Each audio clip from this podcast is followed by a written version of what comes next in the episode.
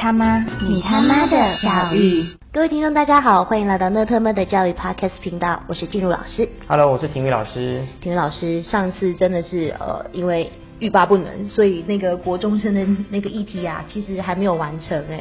那你针对这个国中生呃，就学习计划表，除了上次我们提到说，我们必须跟家长一起建立这个学习讨论机制这件事情是非常重要的，而不是一昧的强加这个学习计划表在孩子身上之外，你还有没有什么可以提供我们呃家长去思考的一些呃方向呢？因为呃，上个礼拜有家长就询问说啊，我的孩子就真的没有读书的想法，就真的没有读书的计划。对那你又告诉我不要帮他计划，那我怎么办？结果家长问了这句话，是对，没错。听完之后，哦，听完之后还是后面还打了两个大惊叹号。没错，要有计划表。对所以我鼓励，如果妈妈遇到这种状况，你就送去补习班。啊，哪一哪班哪一种补习班？就是全升学补习班送去，让升学补习班的人帮你孩子打造一套量身定造，打造一套根据段考、根据会考的读书计划，finish 结案，就这样子，这样好吗？不是这个问题吗？那、你就觉得说小孩子不会，就是我我们要帮忙嘛？那我们当然就是来来来，妈妈一定不会比补习班更专业嘛，那就送去给补习班啊。但是很多家长其实又想要当开明一点，然后想要跟孩子保持弹性距离，然后又可以互相沟通，但是双方可能到最后又搞得就是就是双方都不开心这样子。是吗？对啊所以重点是什么？重点不是我的孩子不会读书计划表，所以我找人来帮他拟，或者是我自己帮他拟，嗯而是你有没有陪他，告诉他读书计划表是什么，读书计划表的目的是什么，学习计划的任务内容是什么，他的那一些代办清单 to do list 是什么。有些孩子没有这个观念，他就是从小就是被爸爸妈妈、被老师打理的好好的，什么时间做什么事都是一板一眼的，嗯。以至于当他有自己一堆从早到晚的时间的时候，他事实上不是一个像堆乐高一样或堆俄罗斯方块一样有系统的把科目填进去，他其实没有这个概念。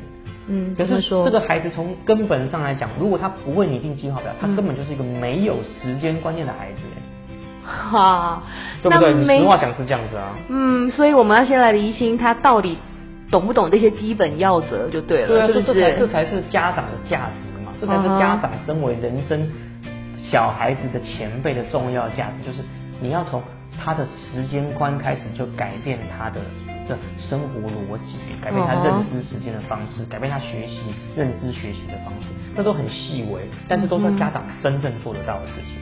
他今天把孩子丢到学校去，所以所有的学习的习惯，所有学习的节奏，全部都是学校老师帮他打理好。那如果学校老师都打理好了，他回来就应该可可以有模有样了？那为什么没有？可是学校老师一定有力有未逮的地方，一定有照顾不周的地方嘛？是那这并不是学校老师的错。对那这个时候我们家长是不是就要扮演一个比较好的协助角色？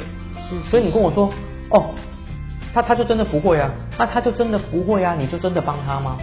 嗯他就真的不会吗？所以因为你也不想帮他，那就就花钱去请补习班老师做一套自式表单，开始赶进度吗？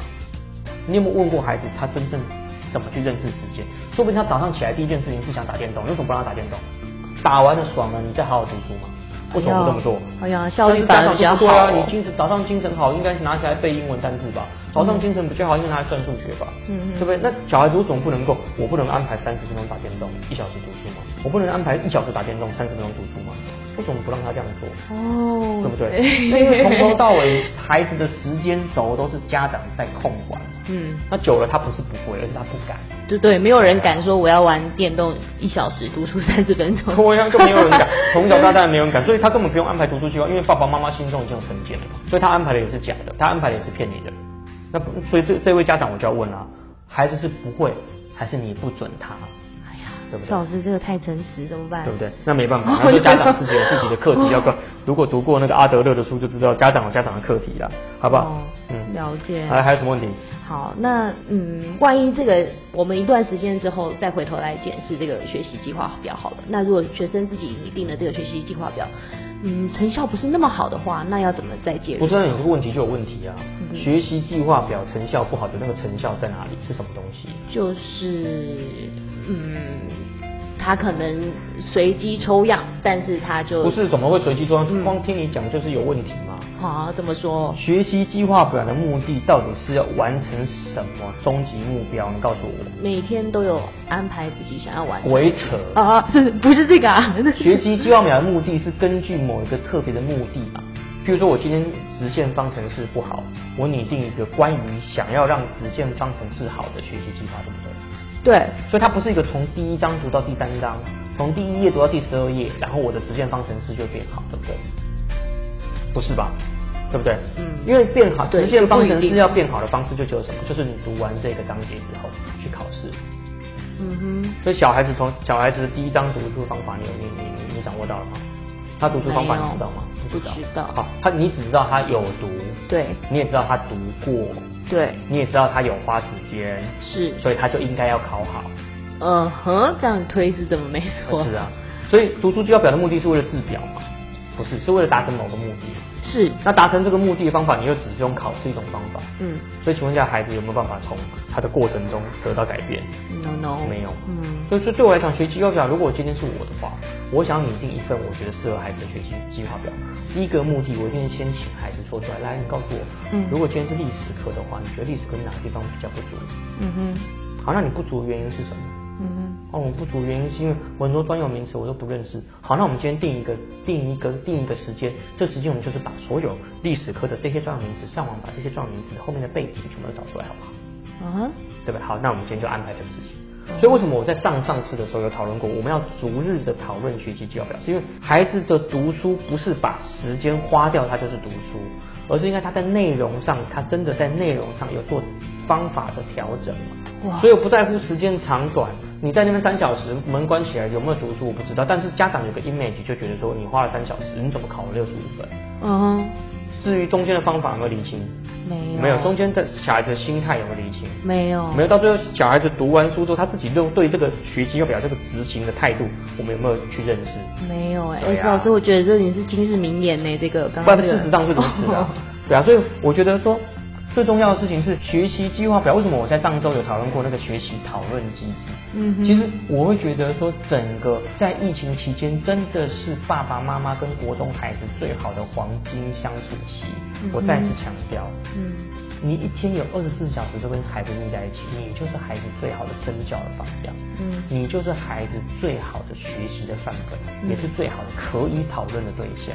你要让他愿意在你面前能够示弱，能够曝光缺点，能够跟你讨论，能够跟你分享，他才会面对自己的问题。他愿意面对，他就有机会让别人来参与他，帮他解决。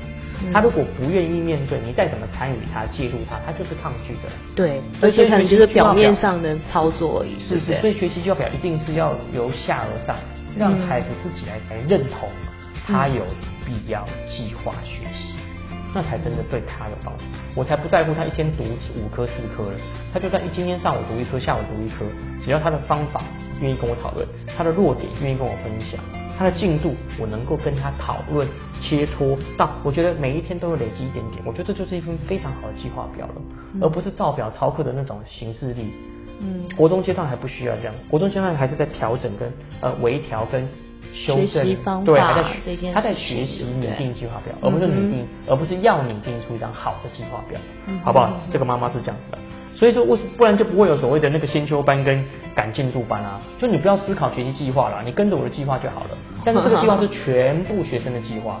不是你孩子学习针对他自己的状况的学习计划。嗯，好，那今天非常谢谢体育老师跟我们分享这么多有用的这个哦，一定有帮助。我觉得这是扭转了一些非常重要的呃，就是概念这件事情。